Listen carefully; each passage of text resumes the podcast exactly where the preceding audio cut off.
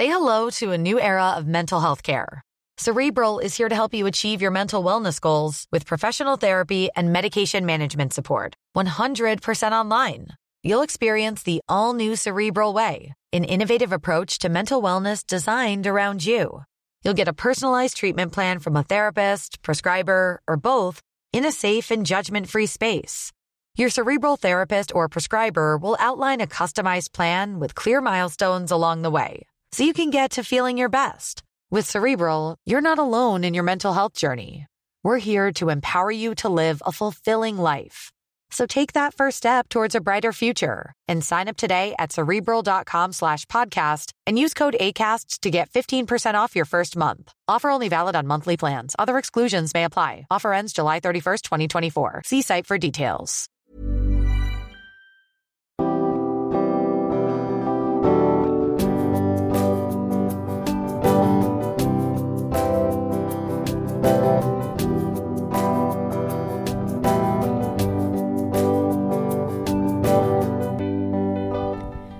Bonjour et bienvenue dans Milkshaker, le podcast qui agite les idées reçues sur l'allaitement. Je suis Charlotte Bergerot-Palisco, je suis la maman d'un petit garçon de 2 ans que j'ai allaité durant un an et je suis la créatrice de ce podcast. Dans la vie, je suis ostéopathe spécialisée en périnatalité. Je m'occupe des femmes en général, de leur désir de grossesse à leur postpartum, des bébés et des enfants. J'accompagne spécifiquement certaines problématiques d'allaitement en libérant les bébés des tensions qui les empêchent de téter correctement permettant un allaitement serein pour la mère et l'enfant. Au fil des consultations, je me suis rendu compte que le principal frein à l'allaitement, c'était le manque d'informations, de partage d'expériences et de vécu dans une société où l'allaitement n'est pas une norme. Je vous propose donc d'interroger avec moi des mamans et des papas sur leurs expériences, mais aussi de vous informer auprès de professionnels spécialisés en allaitement. Mon objectif est simple, vous informer, vous donner les clés pour faire des choix en conscience, banaliser l'allaitement sous toutes ses formes, vous le rendre plus accessible, plus facile et alimenter ce fameux village dont on a tant besoin pour élever un enfant. Aujourd'hui dans Milkshaker, c'est Bérangère qui a accepté de nous raconter son histoire pas comme les autres, ou plutôt ses histoires. Car accrochez-vous, cette Wonder Maman en est à sa troisième lactation induite. Alors déjà, c'est quoi la lactation induite? C'est le fait de mettre en route une lactation sans grossesse au préalable et elle va vous expliquer comment ça marche. Bérangère a adopté deux enfants et est en cours d'adoption de son troisième.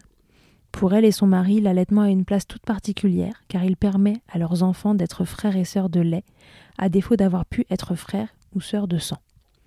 Bérangère y a mis tout son cœur avec son mari.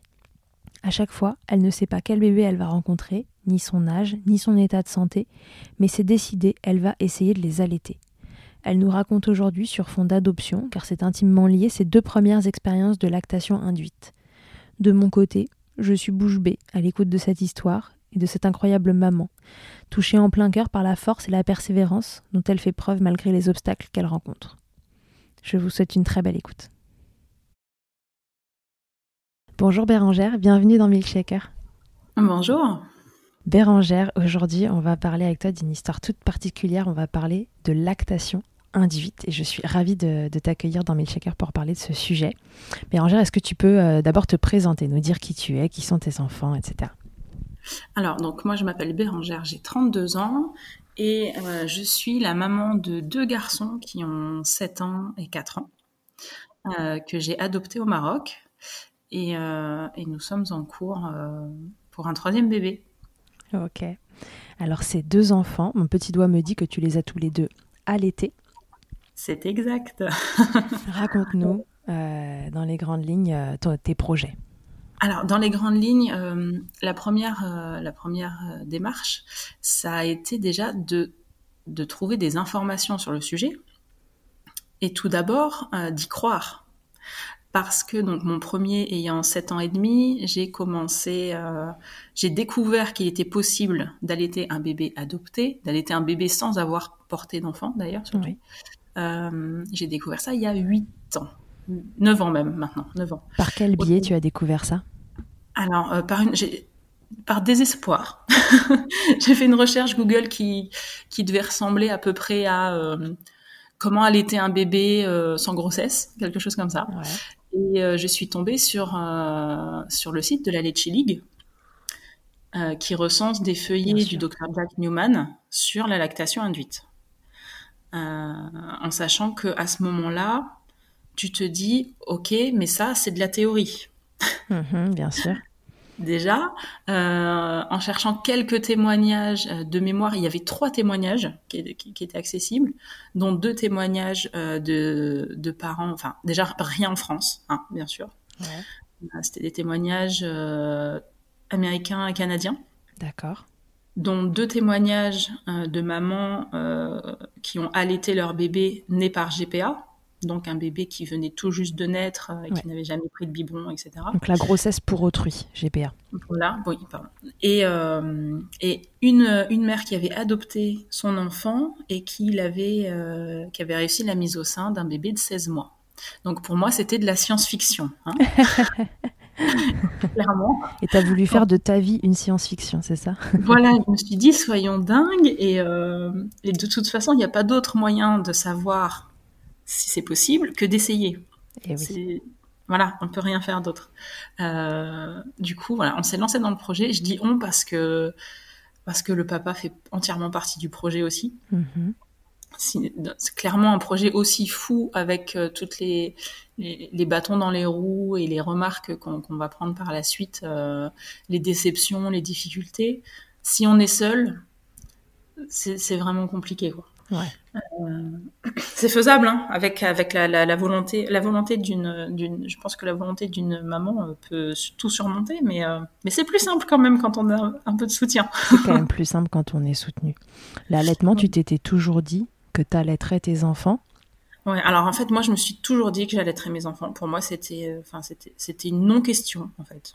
Ok. Et si c'est pas indiscret, ce processus d'adoption, c'est un souhait de votre part ou c'est que vous n'avez pas eu euh, la chance de pouvoir euh, euh, concevoir vos enfants de façon naturelle? Alors en fait, nous, au bout de trois ans de mariage et trois ans d'essai d'ailleurs, on a appris la stérilité dans notre couple.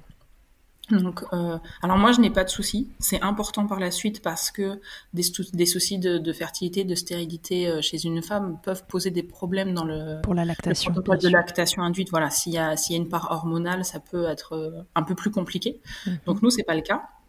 Euh, donc voilà, on, on, ne pouvait pas avoir un enfant biologique euh, et, et clairement, pour moi, faire une croix sur l'allaitement, c'était entre guillemets un deuil en plus que de faire une croix sur une grossesse. D'accord.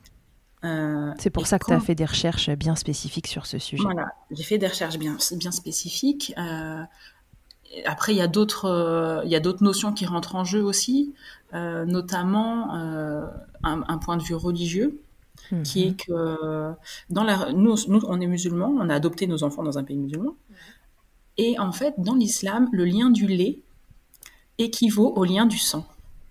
Ah. Donc c'était important d'allaiter, vraiment. Voilà, c'était très important parce que euh, voilà, ça fait de nous les parents de lait de nos enfants et pas uniquement les, tuteurs euh, d'un point de vue euh, légal. Mhm. Et ça, ça crée aussi un lien entre eux. ils sont frères de lait au même, au même titre qu'ils seraient frères de sang en fait. Waouh, c'est hyper beau. Voilà, donc il y, y, a une dimension une dimension encore euh, en plus. Oui, plus que de simplement vouloir nourrir son enfant et lui donner le meilleur, c'était aussi euh, créer cette fratrie et cette famille euh, par le lait, puisque par le sang, ce n'était pas possible. C'est ça, créer, créer, ça, créer ce lien. Et puis, puis bien sûr, le gros enjeu de l'adoption, c'est le lien. Donc, quel meilleur moyen de faire un lien avec un bébé que, que l'allaitement? Ouais. Donc, voilà, il y avait beaucoup de choses en jeu pour ce, pour ce protocole. Quoi. Ok, et alors, la première fois que tu t'es lancé là-dedans, ça fait maintenant, tu nous as dit combien de temps? 9 ans. 9 ans. Comment ça s'est passé? Raconte-nous. Alors concrètement, il a fallu déjà euh, trouver quelqu'un qui me suive d'un point de vue médical. Ouais. Et c'est là que tu te confrontes à la réalité de l'allaitement en France. Parce que euh, j'en ai parlé naïvement à mon médecin traitant qui m'a dit mais on ne fait pas ça ici. Euh, j'en ai parlé naïvement à euh, une autre personne euh, d'un point de vue médical qui m'a dit qu'il fallait laisser la nature à la nature et que ce n'était pas naturel d'allaiter un bébé qu'on n'avait pas porté. D'accord.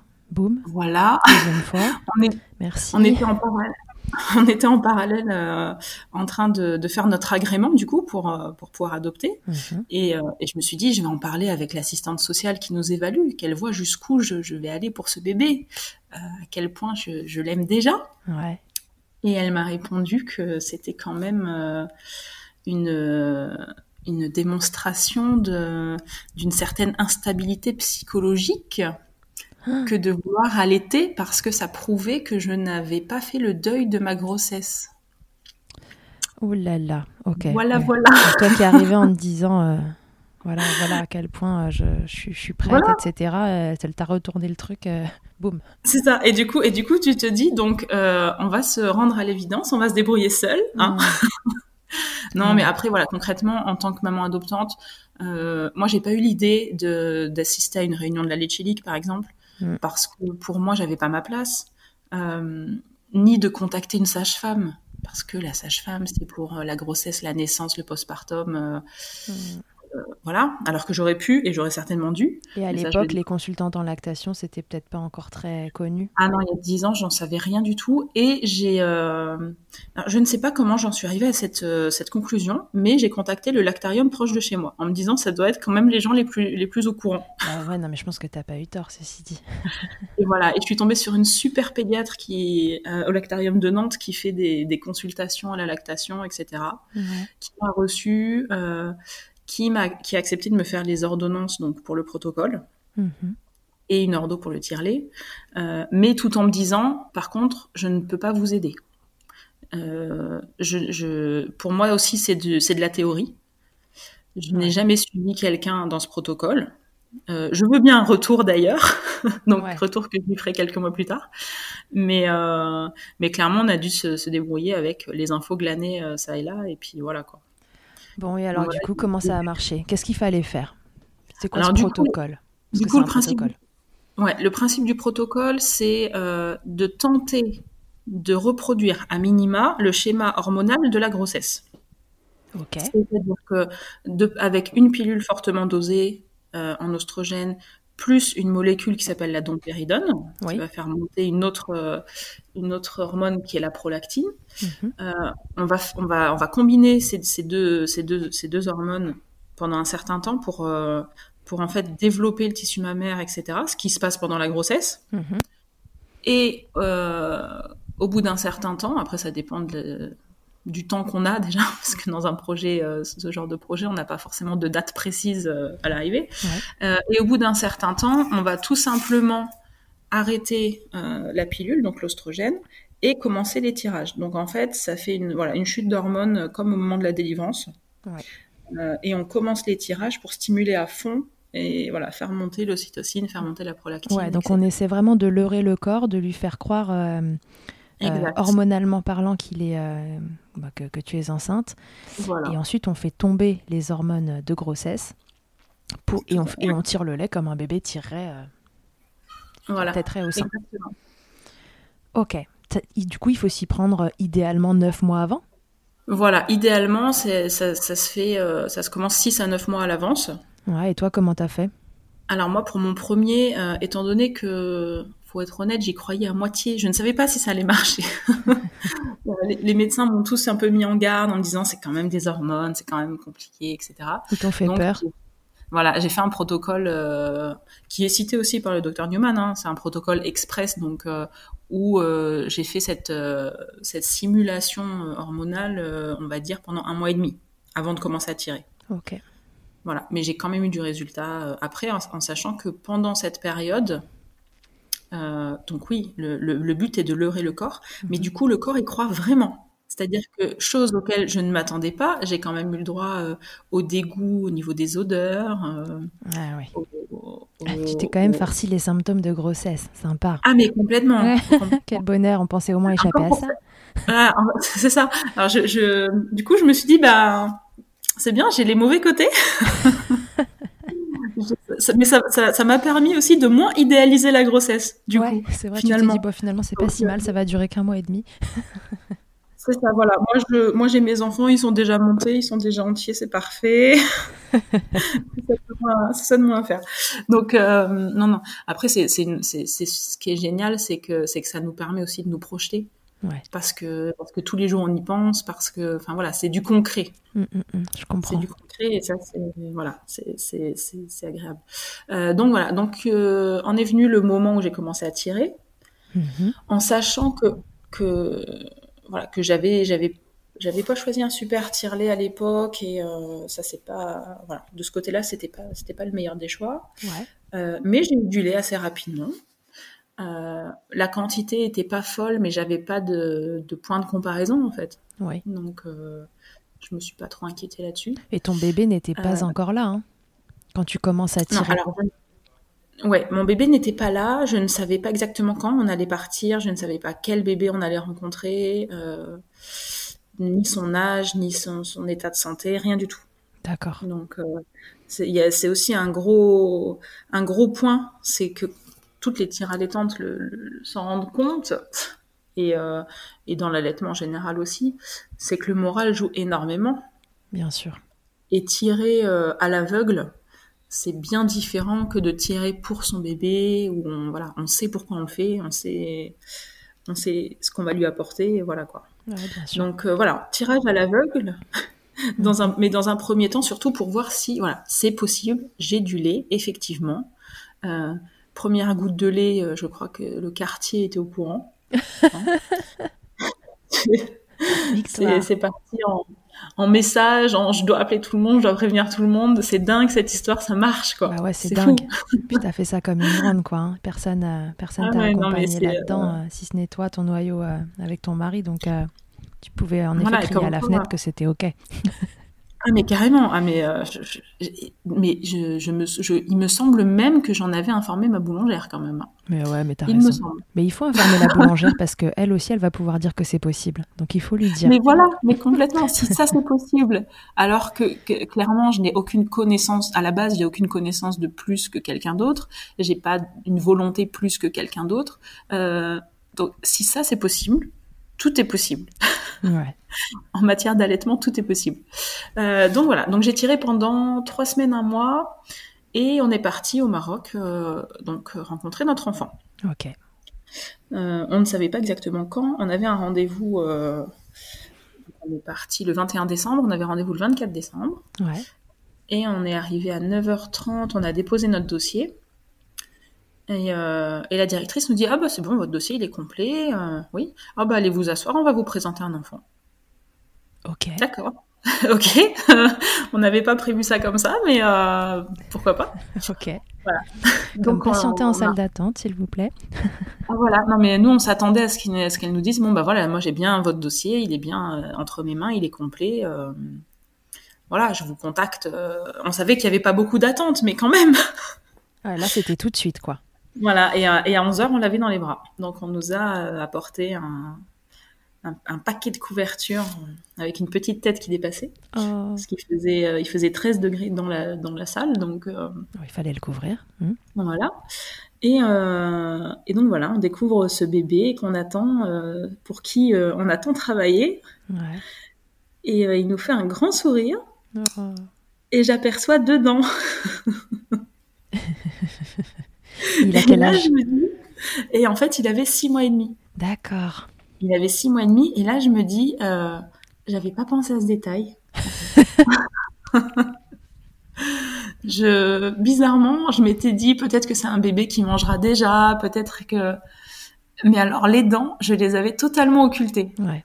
Gros- grosse, grosse erreur de ma part. Pourquoi ça t'a fait peur, ces dents? Euh, parce que euh, parce que bébé donc était il avait deux dents il était en pleine euh, douleur dentaire parce qu'il avait les, les- les deux incisives du haut qui étaient en train de sortir aussi Ouais. et je je me suis absolument pas vue avec mon téton entre ses dents en fait C'était pas envisageable d'un coup. bizarrement je ouais c'est voilà et après voilà on ne savait rien des, des démarches on savait pas comment ça allait se passer euh, et euh, et il y a eu beaucoup de choses qui ont fait qu'il a fallu un peu revoir notre copie euh, parce que cette, cette première tétée, nous, enfin moi je l'ai imaginé, je l'ai rêvé, je ne sais combien de nuits. Hein. Ouais. euh, voilà, assise au calme, dans un rocking chair, avec mon bébé dans les bras qui me regarde amoureusement. Mhm, la petite musique euh, qui, qui voilà. berce en Et fond. puis, euh, et puis au final, on a découvert qu'on pouvait voir notre enfant que deux heures par jour jusqu'à la fin des démarches. D'accord. Et surtout qu'on pouvait le voir que dans ce grand salon où étaient tous les autres parents, où passaient tous les enfants, les nurses, etc. Ouais, et oui, il fait 13 degrés. Et où il fait 13 degrés. Donc, euh, Ouais, dis, pas super propice à, à mettre en place non. euh, des tétés. Non, clairement. Et puis en plus, ça serait très mal passé, ça, ça aurait été très mal vu euh, Ouais. que, que j'allais être devant les autres personnes. Mhm. Donc, euh, il a fallu attendre que, que l'enfant sorte de l'orphelinat. D'accord. Voilà, parce qu'en plus, c'est un bébé qui n'avait jamais tété. Et, euh, et, et au niveau alimentation, en fait, euh, il avait un biberon toutes les deux heures, donc bon, pas de souci là-dessus. Mhm. Sauf qu'un biberon sur deux, c'était du lait mixé avec des biscuits type euh, petit beurre. D'accord. Voilà. Donc c'était c'était plus de la bouillie que du lait. Et Ouais. pour que ça aille plus vite, il coupait la, la tête de, de la tétine. Ouf. Donc il avait l'habitude d'un débit, comment dire Ouais. J'allais te dire, les petits beurres, ça passe pas dans les tétines normalement. Mais bon. Voilà, il coupait, il coupait carrément le haut de la tétine en fait. Mais pas, voilà, c'est pas qu'ils élargissaient le trou. Hein. Ils mettaient un coup de ciseau, clairement. Il y avait plus de, Ouais, donc c'était du gavage, quoi. voilà, c'était du gavage. Mais du coup, euh, je me suis dit, ça- je pense que ça va être compliqué pour lui, parce que moi à l'époque, je tirais, donc je tirais 150 millilitres par jour. D'accord. Autant dire que par, euh, par tirage, euh, j'avais peut-être 30 millilitres, quoi. Ouais. Lui, il descendait un bib de 240, de 270 en 4 minutes, Mm. même pas. Ouais, tu là, l'offre et la demande, ça va pas, ça va pas coller. Voilà, ça va pas coller. Alors du coup, j'ai fait du tir allaitement. J'ai Mhm. tiré euh, tout ce que je pouvais. euh, et il avait un biberon tous les jours. Et ça, c'était déjà euh, super important pour moi. Bah ouais. Bah, pour créer ce lien dont je parlais euh, au début. Oui, on l'a compris, ça va plus loin que le fait de le nourrir. Voilà. Et, et aussi parce que euh, voir son bébé deux heures par jour, c'est compliqué. Ouais. Euh, surtout quand tu dois le laisser euh, et tu sais que qu'il aura pas, personne va répondre à ses besoins en fait. Mm. Moi, je me souviens de- de- d'un détail entre guillemets. Euh, à 17 heures, on devait donc reposer notre enfant dans sa chambre. Sauf qu'en général, il n'y avait personne. Donc, tu prends ton bébé, tu le passes par-dessus la barrière, tu le poses par terre et tu t'en vas. Et il hurle et il est tout seul. Oh, chouchou. Donc quand tu dois faire ça tous les jours, euh, le fait que juste avant de partir, je lui donne, je lui donne le biberon avec mon lait, ou que papa lui donne le biberon avec mon lait, euh, t'as l'impression que tu lui laisses une petite partie de toi quand même, Ouais. tu vois? Donc c'est quelque chose de d'appréciable pour tout le monde. Euh, lui, je pense pas qu'il en avait conscience, bien sûr, mais voilà. Aujourd'hui, à 7 ans et demi, euh, il en est très très fier. Ouais. Oui, Donc, maintenant qu'il euh, peut bien comprendre tout ce qui s'est passé. Voilà, ouais. Non, non, c'est quelque chose. Enfin, nous, pour nous, ça a été important, euh, même si euh, c'était pas l'allaitement rêvé et voilà. Donc j'ai tiré, j'ai tiré à l'été. euh, il est resté un peu plus d'un mois à l'orphelinat. Donc tous les jours, il avait son biberon. voilà. On a, on a supprimé le biberon de, de céréales de 17 heures et on l'a remplacé par mon lait. Mais, mais ça, c'est pareil. Les nurses n'étaient pas d'accord parce que pour elles, c'était plus important qu'ils prennent ces céréales enfin qui étaient même des petits beurres plus que des céréales, donc du sucre plus qu'autre chose. Ouais. Euh, donc on devait feinter, prendre un biberon vide, vider son biberon. Enfin, euh, on a fait ça clandestinement au final. Ouais. Mais euh, voilà. Et quand il est sorti de l'orphelinat, on a on a tenté la mise au sein, Mhm. Et alors? Mais ça a été ça a été un échec. Parce que en fait, il- déjà, je- quand on lui a présenté le sein, il, il m'a regardé genre et euh, quel est l'intérêt de la chose Euh, je ne vois pas de tétine, s'il vous plaît. Je ne. Donc, il a fallu déjà plusieurs essais avant qu'il comprenne Ouais. que c'était censé aller en bouche. Et, euh, et quand il a compris, il était très très heureux de, de me prendre pour un anneau de dentition. Aïe, aïe, aïe. Donc, oui, voilà, mais ce chouchou n'avait pas tété tout le début de sa vie. Donc là, maintenant, il a 7 mois. 6 Voilà, mois il plus un mois d'orphelinat. euh, voilà, il avait 7 vous- mois et demi. Euh, lui, le seul truc qu'il s'est dit, c'est chouette, un truc à mâchouiller, quoi. en Bah fait. oui. J'ai le droit de le mettre dans ma bouche. Ok, fine, je le mâchouille, ouais. À aucun moment, il se dit, euh, c'est ça qui va me nourrir, c'est logique. Ah bah non, non, non. Puis gros, gros éclat de rire quand, quand moi je me recule en hurlant parce que euh, j'ai fini carrément avec une plaie quand même, tellement il était comme un, comme un boin. Donc il était mort de rire. Je me suis dit bon, ça va être compliqué mon doudou, hein On a réessayé quelques fois quand il était un peu endormi et tout. Mais bon voilà. Après la réalité, il y a une grosse réalité derrière qui est aussi qu'il avait l'habitude d'être seul dans son lit. Mhm. Euh, donc il dormait absolument pas quand il était avec nous.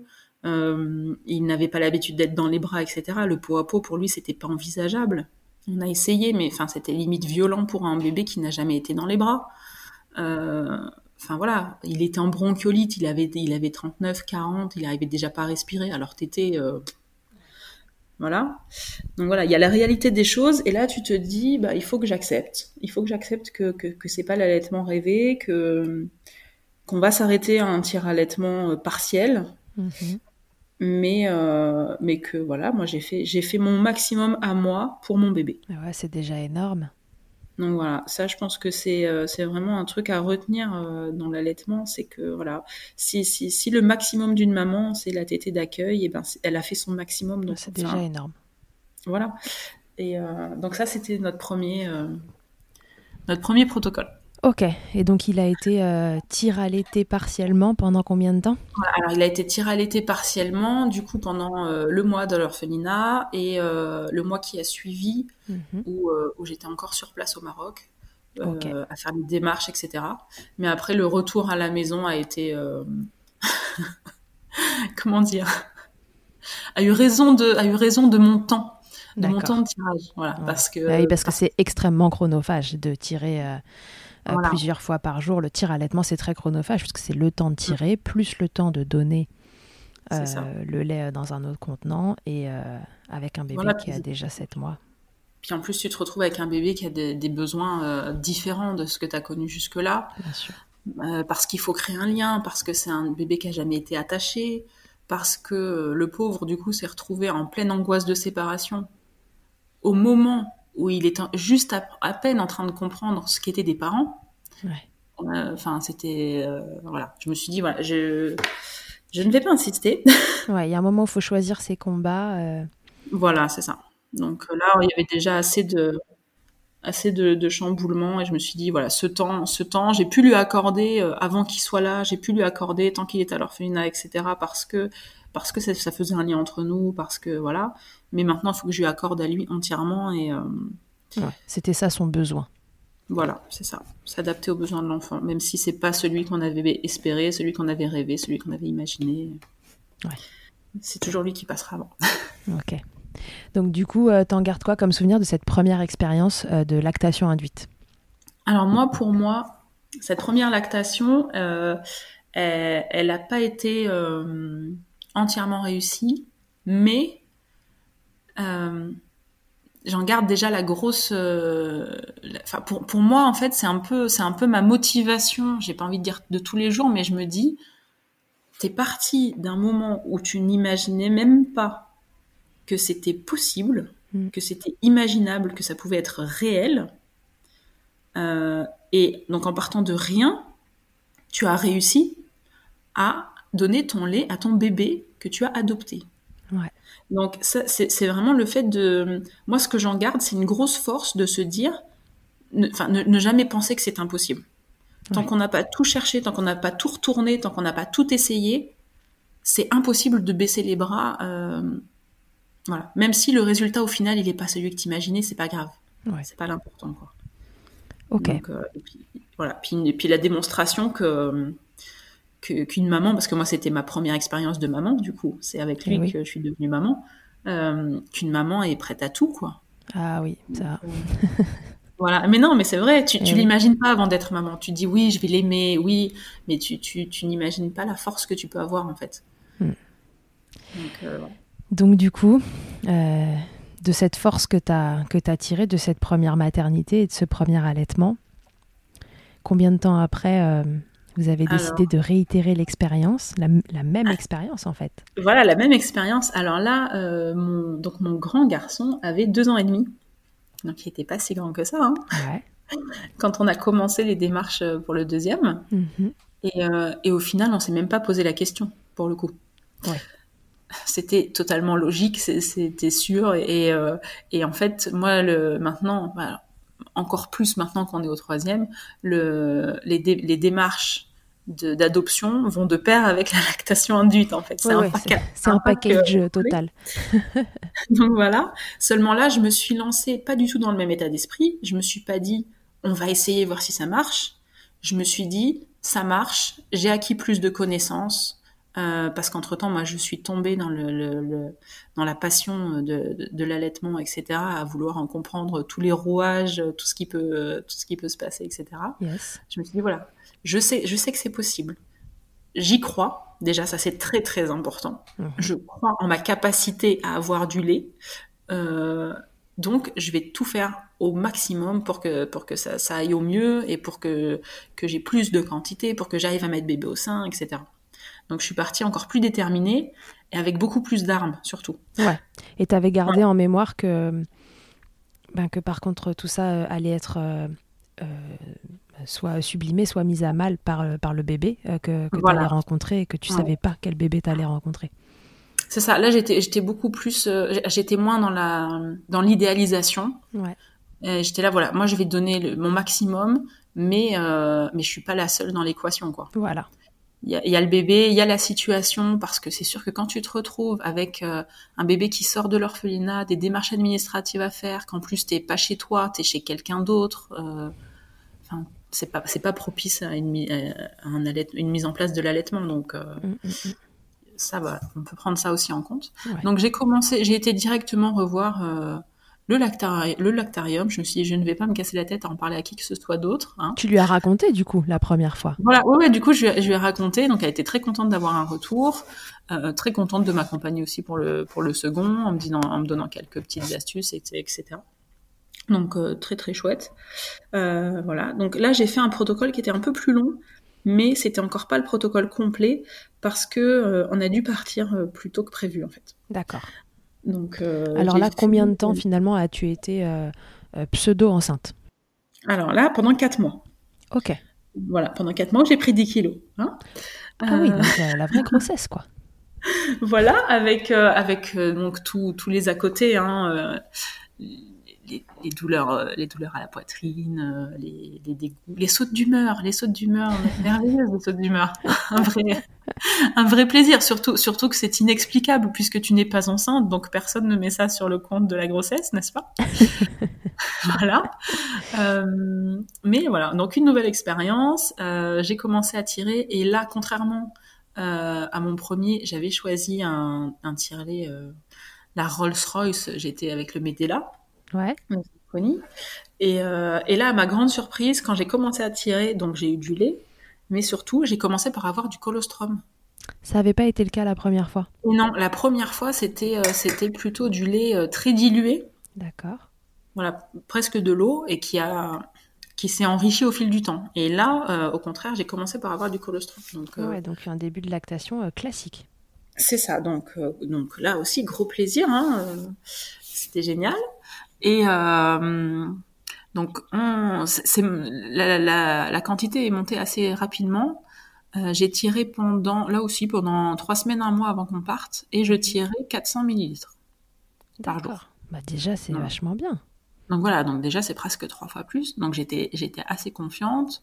Euh, comme quoi, euh, croire en soi et puis euh, prendre un maximum d'infos ça sert, ça se voit tout de suite. Euh, donc on est parti, euh, bah, voilà, même démarche, on est parti en voiture, on avait rendez-vous à l'orphelinat. Et quand tu dis que quand tu dis que vous êtes parti plus tôt que prévu, c'est que normalement vous deviez partir plus tard que ça et toi continuer ce, ce protocole-là plus longtemps? Voilà, normalement on devait partir, on avait prévu de partir pour l'été en fait. D'accord. Et, euh, et, finalement, les choses se sont faites différemment. On est parti dès qu'on a eu le papier de l'agrément en main. On est parti le lendemain, je crois. D'accord. Okay. on ne pouvait pas attendre plus. Et puis toi, tu avais du lait, donc euh, go. Bah oui, voilà. Donc à un moment donné, il euh, faut y aller, quoi. c'est vrai que les tirages, euh, quand tu es toute seule chez toi, c'est un peu compliqué. Quand tu as, les contacts avec le bébé, c'est beaucoup plus simple, quoi. Tout à fait. Donc on, donc on est parti en sachant qu'on avait contacté l'orphelinat avant. Donc on avait deux noms d'enfants. Ok. Voilà. Et on nous avait, on, avait un bébé qui avait trois semaines et un bébé qui avait trois mois. Donc on part très confiant, enfin beaucoup pas, très confiant, mais on s'est dit, voilà, on a plus de chances de réussir une mise au sein, etc., euh, qu'avec notre premier de six mois et demi. Mhm. et donc on arrive 72 heures après devant l'orphelinat et la directrice nous dit ah non mais en fait il y a plus de bébé. D'accord. Donc il y en a un des deux qui a été retiré de l'adoption et on ne sait pas pourquoi et mhm. l'autre apparemment sa mère serait revenue venue le récupérer donc tant mieux. Hein. Oh là là, oui. C'est tout, c'est tout ce qu'on leur souhaite. Mais c'est vrai que nous, du coup, on a un peu pris une, euh, une claque. Ah une sacrée euh, claque. en plus, elle nous a même pas reçu dans son bureau. Hein. Elle, nous a, elle nous a dit ça sur le seuil de la porte, quoi. Ah oui, parce que de deux, euh, de deux bébés, on passe à... Non, vous êtes venus pour rien, quoi. Voilà, donc là, on s'est dit, mais on est venu pour rien. Et puis moi, tout de suite, je me dis, mais mon protocole, quoi. je, je, ne peux pas avoir fait tout ça pour rien, c'est pas possible. Ouais. Donc on s'est laissé quelques jours de réflexion euh, entre est-ce qu'on rentre, euh, est-ce qu'on est qu'on insiste, qu'est-ce qu'on fait. Euh, au final, on a décidé d'appeler d'autres villes au Maroc. Ouais. Et, et, sur les autres villes, tout le monde nous a donné des délais de 6 mois, de 9 mois, ou alors on nous a dit ah non mais il faut il faut venir sur place et c'était très loin. Mhm. Et il y a une ville qui est Marrakech qui nous a pas répondu. Et on s'est dit écoute, il y a 300 km d'où on était. On y va. Euh, bah, on, y va on y va demain, quoi. Donc, euh, tout ça avec notre grand garçon de 3 ans. Bien sûr. oui, oui, bien sûr. Donc, euh, voilà, beaucoup de choses aussi à remuer pour lui. Mhm. Parce qu'il voilà, il a toujours connu son histoire, mais le revivre un peu par procuration, c'était un peu compliqué pour lui, quoi. donc, on, on va dans une autre ville en sachant que moi, la réponse de la directrice me disant qu'il n'y a plus de bébé, le jour même, je ne tire que 150 millilitres. Eh ouais, l'influence euh, de notre état sur notre lactation. Voilà, le lendemain, j'étais même pas à 100. Donc euh, ça, c'est pareil, c'est quelque chose... Euh, là, pour le coup, y a... on le voit. Voilà. Des fois, on a des doutes quand on est en allaitement parce qu'on voit pas exactement, on ne sait pas exactement si c'est ça ou si le bébé a quelque chose. Ou... là, moi, pour le coup, rien n'avait changé dans mes tirages, dans mes dosages, dans tout ça. Et directement, on dit il n'y a pas de bébé, ben il n'y a plus de lait, quoi. Et ouais. C'est assez, c'était assez ouf.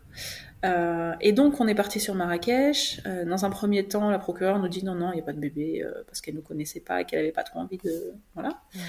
Et en fait, le lendemain, le lendemain on décide d'y aller au culot. Et au lieu de passer par la, pas par la voie légale, mais au lieu de passer par la procureure, on décide de faire le tour des orphelinats nous-mêmes, quoi. D'accord. Donc, c'est ce qu'on fait. Au premier orphelinat, elle nous dit écoutez, enfin, on rentre en disant voilà, nous, on ne veut pas voir de bébé parce qu'on sait très bien comment ça se passe. On ne veut pas voir d'enfants. On veut juste savoir si vous avez des enfants euh, adoptables et voir leur dossier d'un point de vue médical, d'un point de vue administratif, voilà. Parce que parce qu'il y a des enfants qu'on peut rencontrer et qui peuvent être bloqués pendant deux mois, trois mois, quatre mois, mm-hmm. sans qu'on puisse rien faire parce qu'il manque un papier, par exemple. Donc voilà. Et en fait, le temps qu'on dise ça, elle avait déjà envoyé une nurse chercher un bébé, sans qu'on s'en rende compte. Et quand on est sorti du bureau, elle nous a mis euh, ce petit bout dans les bras, quoi. D'accord. Voilà. On s'est retourné, on avait un bébé dans les bras. ok. donc voilà, ne sachant rien sur lui, hein, euh, juste euh, en se rendant à l'évidence que c'était un enfant qui n'était pas en très bonne santé. Ouais.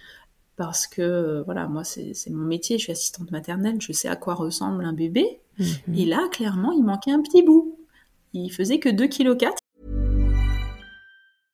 This is Paige, the co-host of Giggly Squad, and I want to tell you about a company that I've been loving, Olive and June. Olive and June gives you everything that you need for a salon quality manicure in one box. And if you break it down, it really comes out to $2 a manicure, which is absolutely insane. It's also so easy to get salon worthy nails at home with Olive and June. The difference between how your nails used to look when you did them yourself and now with the Manny system is a complete game changer. The best thing about Olive and June too is it's a quick dry, dries in about one minute, lasts for five days, and full coverage in up to one to two coats. Visit oliveandjune.com slash perfect Manny 20 for 20% off your first system. That's oliveandjune.com slash perfect Manny 20 for 20% off your first system.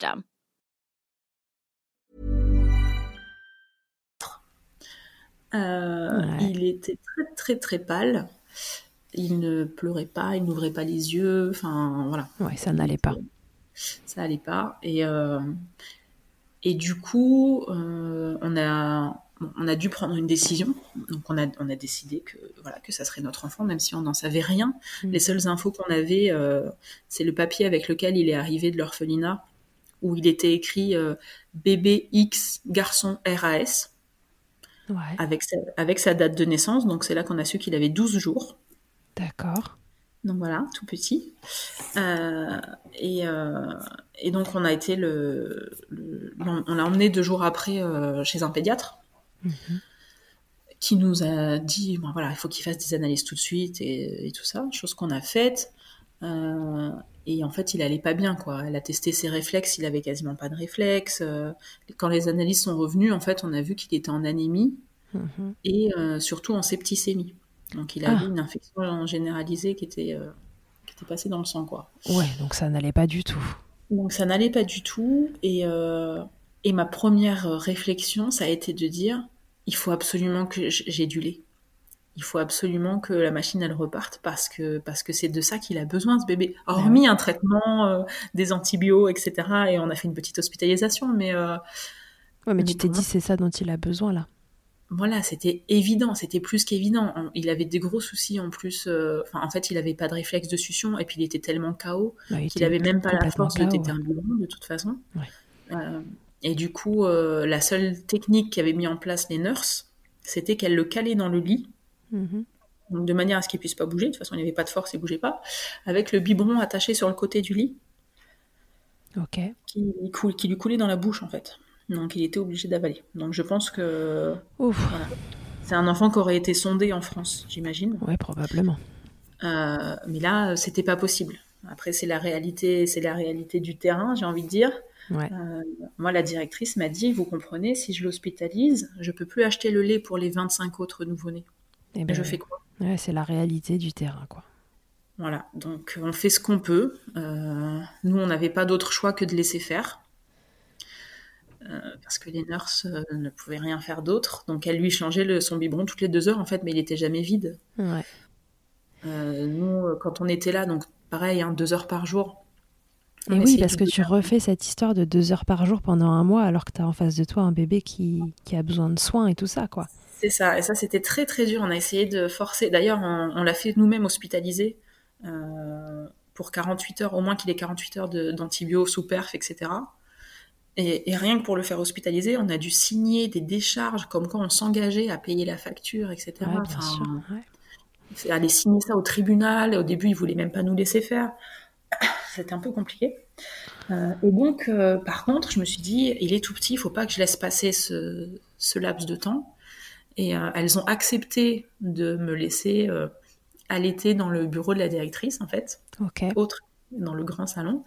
Et donc, il a, il a tété. euh, on essayait de se prendre un petit moment un peu tous les jours ou un jour sur deux parce qu'on avait aussi le grand frère qui lui n'était pas accepté dans le bureau parce que à trois ans dans un bureau c'est un peu compliqué il retournait tout donc lui voilà donc lui le, le vivait, vivait très mal que maman parte avec le petit frère s'isoler dans un coin enfin euh, c'était in- inconcevable pour lui donc voilà tous les jours ou un jour sur deux au moins euh, il Ouais. t'était Tu tentais des mises au sein et il t'était? Voilà. Alors, ITT, ça se passait très bien, mais euh, vu son état de santé, il s'endormait plus qu'autre chose et je pense qu'il tirait quasiment rien. Ouais. Parce que même avec un biberon, donc le, le, le débit est plus, est plus, enfin c'est beaucoup plus simple. Il y a beaucoup moins d'efforts à fournir Bah, euh, par l'enfant. Euh, pour boire 40 millilitres, il mettait plus qu'une heure. Oui, d'accord. Oui, donc il était encore complètement KO. À quel moment il a pu sortir? Vous avez pu le traiter? Enfin, le faire Alors, traiter? euh, alors nous, du coup, voilà, déjà après son après son, son hospitalisation, ça allait mieux. Et moi, ce qu'il faut savoir, c'est que euh, du moment où il a tété la première fois, donc ça faisait trois jours qu'on l'avait rencontré, c'était le lendemain de prise de sang, euh, j'ai le sein qu'il a tété qui s'est mis à couler Ouais. de manière euh, Spontané. euh, voilà. Euh, et mais euh, vraiment impressionnant, vraiment le, le seul sein qu'il avait qu'il avait tété parce qu'il avait, il avait fait qu'un côté, grosse différence. Et donc moi quand je suis rentrée chez moi et que j'ai, on a eu les résultats de son- ses analyses etc. Et je me suis dit il faut absolument qu'il ait, qu'il ait mon lait, il faut absolument, il lui faut absolument du lait maternel. En plus les nurses m'avaient dit il ne mange pas, il ne veut pas manger, voilà on est obligé de faire du gavage. Ouais. Je me suis retrouvée avec ma petite production diminuée en me disant c'est pas possible quoi. Il y a deux semaines je tirais 400. Là, je tire plus rien. Euh, non, c'est pas possible. Donc, je suis rentrée en me disant, je vais faire un power pumping, je vais tirer toutes les 10 minutes s'il faut. Mais je vais relancer le truc. Et, euh, et j'ai une, euh, une belle-mère en or euh, qui a une recette traditionnelle que qu'on fait aux femmes qui viennent d'accoucher, etc. au Maroc. C'est une soupe Ouais. avec plein de galactogènes dedans Ok. qui marche d'enfer. Et, euh, et j'ai appelé ma belle-mère en, en détresse totale en disant il, me faut ta soupe. Là, je dois vraiment tout faire. Voilà, on a rencontré un bébé, il est pas en bonne santé. euh. Elle m'a dit bouge pas. Euh, attends, je vois ce que je peux faire. Et en fait, donc ma belle-mère de 60 ans a pris le car de Casablanca jusqu'à Marrakech à 23 Oh là heures là. avec sa cocotte de 5 litres sur les genoux Moi. pour que, pour que 4 heures après, j'ai ma soupe dans mon bol. Tellement chouette. Et ça, euh, enfin ça, c'est des souvenirs clairement. Enfin, encore une fois, tout ça, c'est déjà du lien qui se fait autour de ce bébé qui arrive sûr. dans la famille, quoi. Ouais, tout le monde est là pour lui. Voilà, c'est super important et c'est quelque chose que, que que je raconte à mes enfants. Enfin, ça fait partie de de, de, de- de l'histoire. Ah bah, bien sûr. Donc voilà. Et, euh, et le lendemain, donc après une, une, une nuit de power pumping, euh, une soupe magique euh, et la rencontre, euh, la rencontre avec ce bébé, le lendemain, je tirais 450. Bon, super. Donc là, t'étais reparti. euh, Voilà, j'étais repartie et du coup, euh, après, je suis montée à 500, 550 à peu près. Et lui buvait euh, du coup euh, 10 biberons, je faisais 10 biberons de, de 50 millilitres. Génial. Et comme ça, tous les jours, je lui amenais, enfin, c'est pas moi qui lui amenais d'ailleurs, c'était son grand frère, qui était le responsable de la glacière et qui était très très fier de ramener les 10 petits biberons euh, pour les 24 heures de son frère. Et, euh, et voilà, donc tous les jours, on lui amenait, euh, à partir de ce moment-là, en fait, il a été tir à l'été exclusivement, il n'avait plus que mon lait, Génial. même s'il était à l'orphelinat. Donc voilà, donc ça, c'était vraiment euh, la grosse fierté. Et, et même entre les frangins, du coup, ça a commencé à créer quelque chose parce que voilà, ce, ce grand frère, pas si grand parce qu'il venait d'avoir trois ans, euh, qui était un peu déstabilisé par le fait que qu'on aime quelqu'un d'autre, quelle horreur. Ouais, bah oui. Du coup, s'est dit que, que lui aussi avait son rôle à jouer et que c'est lui qui lui amenait à manger, donc super important quand même. Et oui. Euh, et c'était son premier réflexe quand on, quand il, donc il amenait la glacière, c'est lui qui l'amenait à la cuisine pour les dodo nurse. Et, euh, et sa première question, c'était, euh, il a tout bu, mon frère? Non. Donc voilà, pour savoir euh, si, euh, si, s'il avait réussi sa mission. euh, Ouais, ou non. Et alors ce bébé, une fois sorti de l'orphelinat, une fois qu'il allait mieux, donc j'imagine qu'il y a eu des soins pendant un moment à l'hôpital, etc. Est-ce que tu as réussi à le remettre au sein? Alors, il a été, il a été quelques fois au sein, mais euh, on a toujours eu euh, un gros souci d'alimentation avec lui, en fait. Ouais. Donc euh, après, ça c'est vraiment mon gros regret, c'est de pas quand même avoir gardé des tétés, euh, même si c'était non nutritif, euh, de ne pas avoir gardé euh, ces tétés-là. Mais en fait, j'étais bien trop angoissée par sa, sa non prise de Eh poids. oui, bien sûr. Euh, et du coup, je me suis dit, faut pas, faut pas qu'il, faut pas qu'il passe son énergie euh, à téter. Ouais, tu préférais enfin, savoir qu'il avait juste mangé la dose qu'il fallait euh, euh, parce que c'était urgent. Déjà ça, c'était super compliqué quoi. Et, et quand on a, donc il est sorti de l'orphelinat, il avait euh, un mois et une semaine. Mhm. Et, euh, et quand on est retourné chez la pédiatre qu'il avait vu, donc alors qu'il avait 14 jours, elle m'a dit, elle nous a dit, sur le coup, j'ai pas voulu vous le dire pour pas que vous vous découragiez, mais euh, quand vous me l'avez amené la première fois, je lui donnais 48 heures à vivre. Ouais. Donc c'est vrai que là tu te dis, ok, nous on a déjà fait quelque chose de dingue parce que au final euh, il a eu son traitement, etc. Mais surtout il s'est mis à manger. Du moment où ça a été mon lait, en fait, les nurses, les nurses, elles m'ont dit, mais c'est dingue, c'est pour la première fois, on l'a entendu réclamer. On a beau. entendu cet enfant pleurer et réclamer et finir un biberon. Donc, euh, enfin, forcément, c'est, enfin, Voilà. hyper fort. Ça, c'est, hyper fort. Tu sais que ça fait partie aussi de son rétablissement. Tu sais que, que voilà, c'est un peu grâce à ça. Ah bah, bien sûr. Donc, euh, donc honnêtement, voilà. Moi, j'ai continué le tir allaitement parce Ouais. que pour moi, c'est important qu'il ait mon lait et voilà, parce qu'il a, il a toujours, là aujourd'hui, il a 4 ans et demi, euh, il a toujours des soucis de poids, des soucis d'alimentation, euh, voilà. Ouais. Mais, Mais, mais c'est vrai que voilà, mon, mon, petit regret, c'est de ne pas avoir continué les mises au sein. La mise au sein, ouais. Parce que, parce que j'aurais pu, et lui euh, était OK, mais c'est vrai que quand tu n'as pas été. Euh, quand tu n'as pas été. Euh, comment dire quand t'as jamais, t'as jamais eu d'enfant qui ne mange pas. Moi, ça m'était jamais arrivé d'être en contact avec un bébé si petit qui refuse de manger, en fait. Ah ouais, et dont la santé est mise à mal. Voilà, pour moi, c'était pas possible. Pour moi, un bébé, ça mange. Un grand, après, il peut, voilà, choisir certains aliments, avoir un peu de manque d'appétit, il y a pas de souci.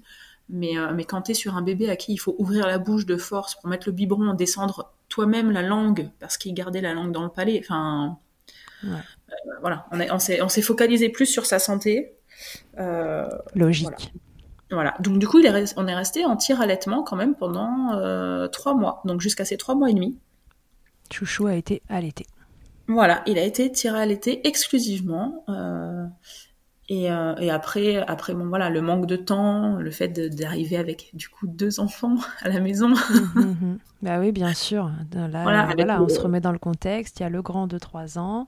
C'est ça. Euh, ce bébé euh, qui a eu tant de problèmes euh, pour démarrer mmh. sa petite vie, euh, qu'il faut forcer à prendre ses biberons régulièrement. Ça. Donc voilà, oui, puis en plus, le grand, le grand le vivait super mal. Enfin, moi, petite anecdote, euh, le jour où on est sorti de l'orphelinat avec euh, notre petit, euh, arrivé devant l'orphelinat, on dit donc à notre grand, écoute, c'est aujourd'hui, le petit frère, on le prend, ça y est, il reste avec nous pour toujours. Et il me regarde dans les yeux, il me dit, on n'en prend que un, maman, hein les enfants. ok.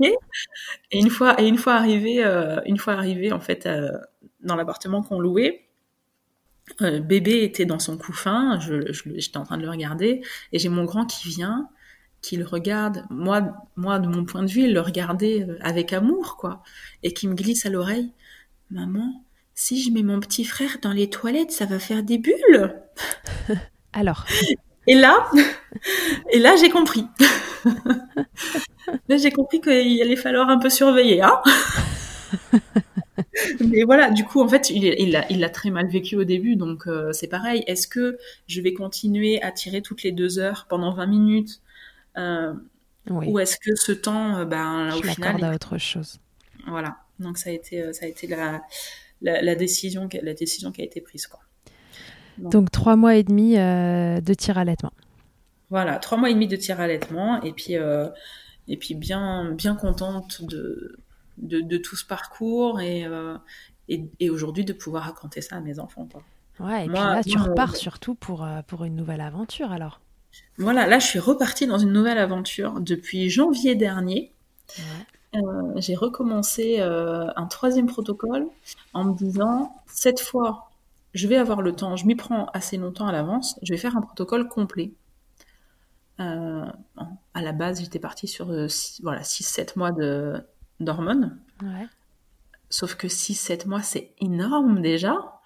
Euh, je me suis retrouvée euh, là aussi à, à, prendre 15 kilos, euh, avoir des effets au bout de, au bout de 4-5 mois, donc c'est le maximum que j'avais fait, assez dur. Enfin, -hmm. les mêmes que d'habitude, hein, saut d'humeur, envie de rien. je me suis retrouvée à pleurer au milieu de mon salon, je ne sais même pas pourquoi. voilà. les hormones, les joies des hormones. C'est ça. Euh, et, euh, et, voilà, il y a eu la, la situation sanitaire qui s'est emmêlée, qui fait qu'on n'a pas pu partir quand on voulait partir. On devait partir au mois de juin. Ouais. Donc j'ai continué mon protocole en me disant j'ai pas j'ai pas subi tout ça pour arrêter maintenant, euh, en espérant que les frontières soient ouvertes euh, en septembre, euh, etc. -hmm. Et on est finalement parti en septembre.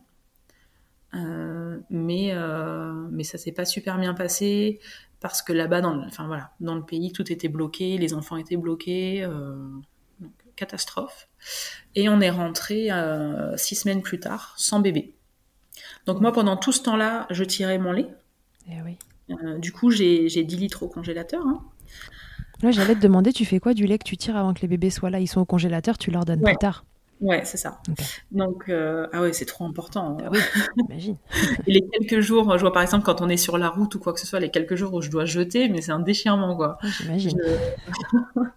Et du coup, euh, du coup, on a, voilà, quand on est rentré, j'ai décidé de stopper en me disant je sais pas quand on va repartir, je sais pas comment ça va se passer. là, voilà, mon corps avait clairement besoin d'une pause hormonale. Le, mental aussi, parce que quand ça fait des, du coup, moi, ça faisait déjà presque trois mois que je tirais. Tout ce que j'avais tiré au Maroc, j'ai dû le jeter. Là, pour le coup, j'ai vidé le congèle que j'avais au Maroc, j'ai tout, dû tout jeter parce qu'on était en location. Euh, voilà, c'était compliqué. Ouais. Donc j'ai dit, non, il faut que j'arrête là, il faut que je me refasse une santé mentale. ouais. Donc voilà, j'ai arrêté pendant un mois et demi. Et, euh, et là, j'ai repris il y, a deux, il y a deux semaines. D'accord. Parce qu'on a eu des nouvelles, on sait que notre dossier est en haut de la pile et qu'on peut nous appeler euh, n'importe quand. Ok, donc là tu t'es remise à tirer. Euh, non, là j'ai repris un peu euh, de, le schéma hormonal. Ah, t'as recommencé même avant, d'accord. Donc en fait là je suis en train de faire une relactation de lactation induite. Waouh Tu m'impressionnes. Beaucoup. Donc voilà. Donc, euh, donc voilà où on en est aujourd'hui. Euh... Tu attends une date euh, pour partir euh, rencontrer ton troisième enfant. C'est ça. On attend qu'on nous appelle. on attend qu'on nous appelle et que tout, que tout se remette en, route, quoi. Et ouais. Cette année Covid. Voilà, on verra, on verra ce que nous, ce que nous réserve cette troisième aventure, enfin qui est, déjà bien mouvementée euh, avant même la rencontre de. Elle a déjà bien commencé l'aventure là. voilà, mais c'est vrai qu'on attend ça avec impatience et euh, et pour le coup, moi je suis dans un état d'esprit beaucoup plus cool parce que je sais que je ferai mon maximum, je sais que ce bébé fera son maximum et, euh, et quel que soit le résultat final, on aura fait ce qu'on peut quoi. Donc bah ouais, t'auras fait le meilleur de ce que tu pouvais faire. Euh, ça change quoi ces, expériences d'allaitement pour toi? Qu'est-ce que ça a changé? Alors qu'est-ce que ça a changé? Euh, Déjà, je, en tant que, que, mère adoptante, je me sens plus, enfin c'est, peut-être idiot, mais je me sens plus légitime. Euh, parce que dans le regard de beaucoup de gens, encore maintenant en 2020, tu n'es pas une mère à part entière quand tu adoptes tes enfants. Euh, ok, tu t'en occupes, mais t'as pas connu la grossesse, t'as pas connu l'accouchement, t'as pas connu l'allaitement. Euh, tu, ne peux pas avoir le même lien, pour beaucoup encore, hein. tu, mhm. ne peux pas avoir le même lien que si tu étais un enfant biologique. Euh, et là, pour le coup, même si moi je pense que c'est faux, aux, yeux de la société, tu es, plus légitime à, à, parler de ça. quoi. D'accord. Euh, ça m'a ça m'a ça m'a changé aussi voilà sur ma détermination clairement. Mhm. parce que tu tu peux pas euh, tu peux pas soulever cette montagne et après euh, baisser les bras ouais, sur des trucs plus futiles. Bah c'est ça complètement. Et et ça m'a appris aussi que que qu'entre femmes entre mères il faut il faudrait tellement de tolérance parce qu'on sait pas l'histoire qui se cache derrière donc euh, voilà, c'est facile de dire à une maman quoi, mais t'as arrêté l'allaitement, mais euh, franchement, euh, t'aurais pu, t'aurais, pu, t'aurais pu donner un peu plus, ou au contraire, comment ça, t'allaites encore? Enfin, il n'y a pas, a pas de jugement à avoir. pour ce qui est de l'allaitement, mais pour tout le reste, hein, pour bien tout, sûr. en fait, ouais, pour tout. pour tout, mais voilà, là le sujet c'est l'allaitement, mais mais je trouve ça tellement dommage de, de, juger quelqu'un sur sur un petit bout de sa vie. Mm, mm. Euh, enfin voilà, c'est pour moi ça m'a ça m'a ouvert les yeux sur plein de choses et euh, et c'est au-delà d'être une histoire d'allaitement, c'est une histoire de, de, de, repousser ses limites mm-hmm. et, de, et de ne pas se mettre de limites plutôt. Ouais. De ne pas se mettre de limites, de, de, de, de, faire tomber euh, toutes les barrières que la société a voulu nous mettre en tête, que nos anciens ont voulu nous mettre en tête, que, que voilà. Il faut, faut, savoir, faut savoir aller contre tout ça et, euh, et, et, se faire sa propre idée d'une situation plutôt que, que de parler avec, euh, avec l'idée de, de Tata Jacqueline ou, du pédiatre de la famille euh, qui nous suit depuis 40 ans. Hmm. Donc voilà. Ouais, ça t'a fait repousser tes limites. Ah ouais, complètement, complètement. Alors tu donnerais quoi comme conseil à une maman qui nous écoute et qui a envie d'allaiter? Euh, moi, mon seul conseil pour moi, c'est déjà de croire en ses capacités. Euh, parce qu'il ne faut pas oublier que, que, que, toute femme, sauf quelques rares exceptions, sont capables d'allaiter. Donc euh, déjà, s'enlever de la tête, je sais qu'il y en a beaucoup qui partent avec un a priori en se disant peut-être que je vais pas avoir assez de lait, peut-être que... Et déjà cet état d'esprit... Euh, influence la mise en place de l'allaitement. Bien sûr, ça influence, ça influence énormément. Et, euh, et surtout, garder, garder bien, bien en tête que tout est possible. Moi, franchement, je me fais le, le, le porte-parole du tout est possible dans l'allaitement de par mon histoire, euh, comme je disais au début, moi, je, je, n'ai rien de plus que quelqu'un d'autre. Absolument rien. Je suis partie sans connaissance, je suis partie euh, sans être entourée. Mm À part le soutien, le soutien, de mon mari euh, qui était aussi dans le projet, sinon personne ne m'a aidé. juste, juste vouloir que ça se réalise. Ouais, une motivation. Voilà. Parce que je sais qu'il y en a qui, qui, qui, qui partent, euh, entre guillemets, défaitistes en disant, voilà, moi j'ai pas de soutien, ma famille, ils veulent pas que j'allaite, mon, mon conjoint, euh, moyennement, euh, je, ne connais, je ne connais rien sur l'allaitement. mais si vous partez du principe que c'est possible, que vous le voulez, voilà, tout est possible. Faire une relactation d'un bébé qui a, qui a, déjà trois mois, continuer d'allaiter en travaillant, continuer d'allaiter, euh, de, faire du co-allaitement, d'allaiter un bambin. Rien, rien n'est impossible dans l'allaitement. Ok. Ok, ok. Avant, de, avant qu'on se quitte, euh, Bérangère, je vais te proposer de répondre à mon interview Fast Milk. Ok. Et je vais te demander quelle est, euh, du coup, ta tétée la plus insolite ou ton tirage le plus insolite.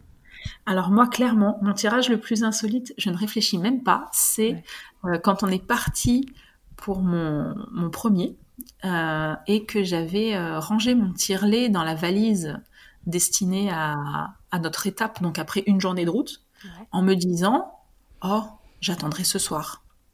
Sauf que au bout de 3 heures, 4 heures, je ne sais plus, dans la voiture, je me suis retrouvée obligée de tirer en expression manuelle dans un gobelet sur l'autoroute euh, en, voyant les voitures passer à droite à gauche en me disant c'est totalement irréel comme situation. Mais tu avais les seins qui allaient exploser. Ah oui, j'avais pas le choix. Et à un moment donné, j'ai dit écoute, euh, voilà, j'ai pas le choix là. c'est tout de suite euh, maintenant.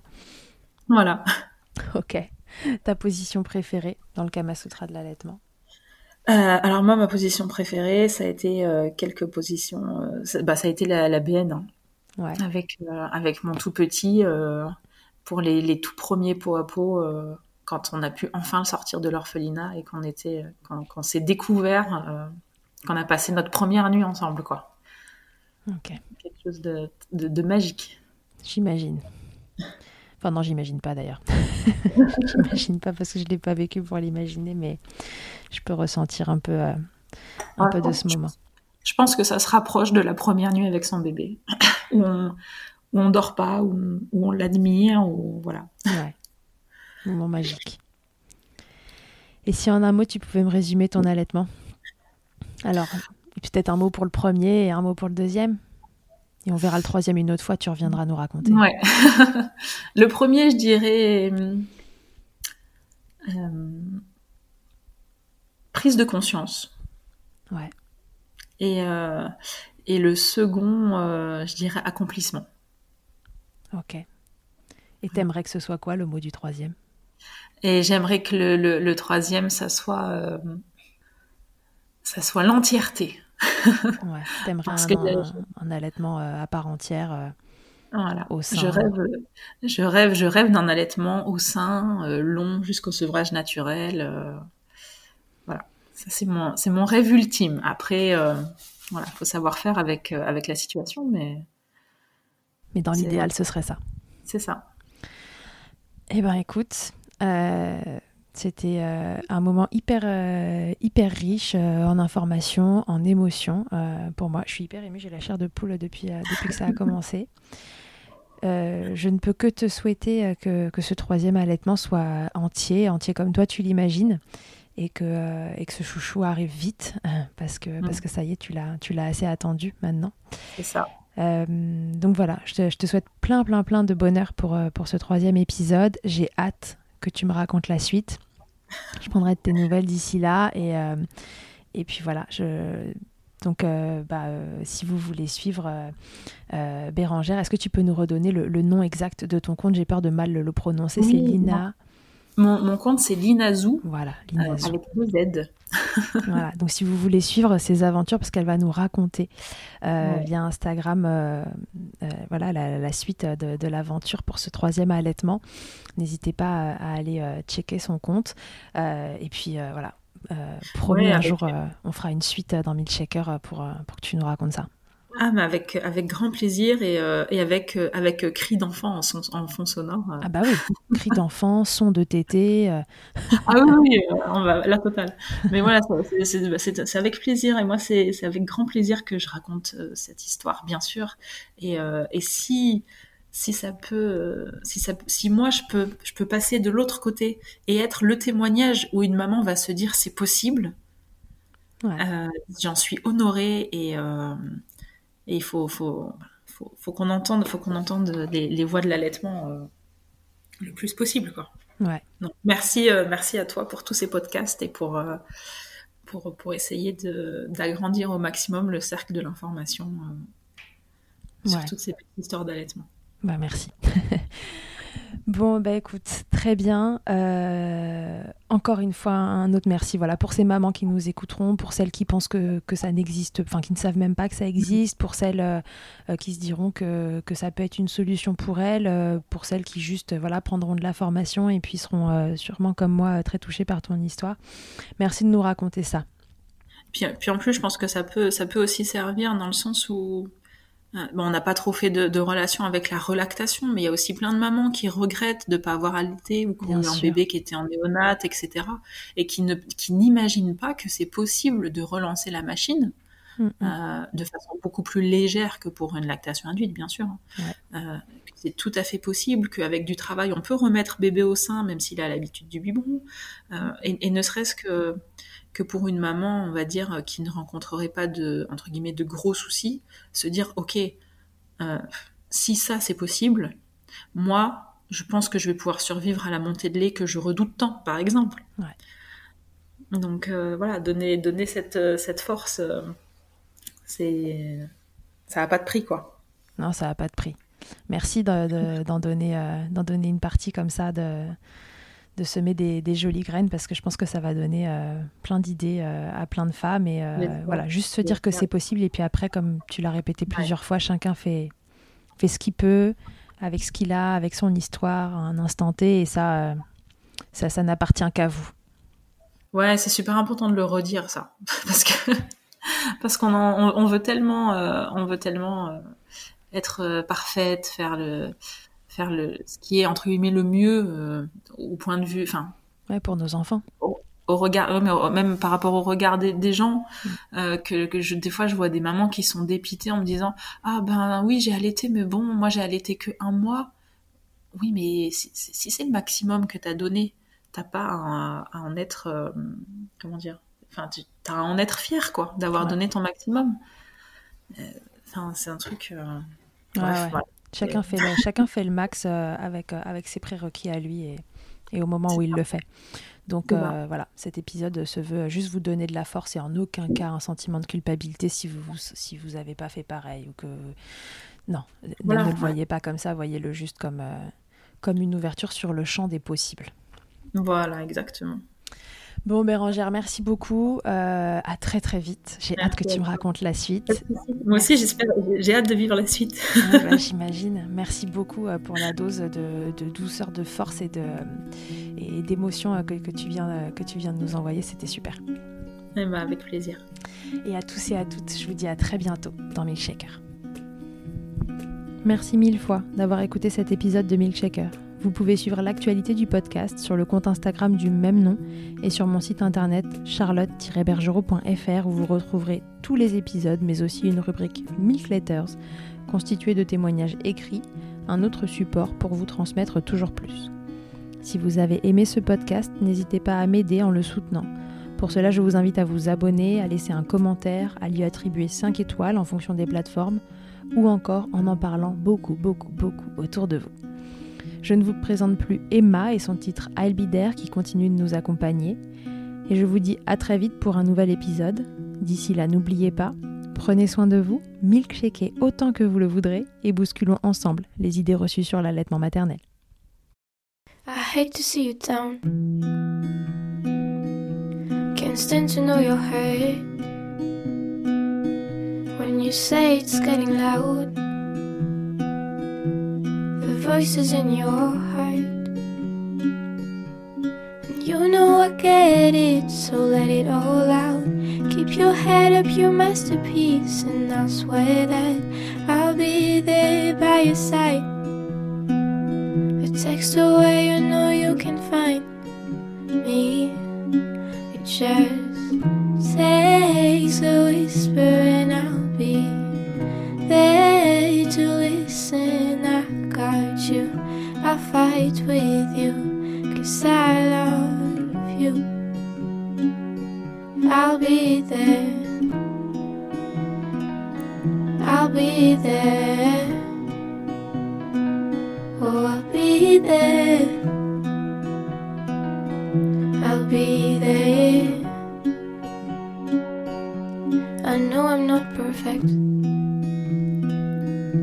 Sometimes I look myself. Hope you know I care. You can meet me anywhere. You know I get it, so let it all out. If anyone comes at you, then I'll swear that I'll be there by your side. A text away, you know you can find me. It just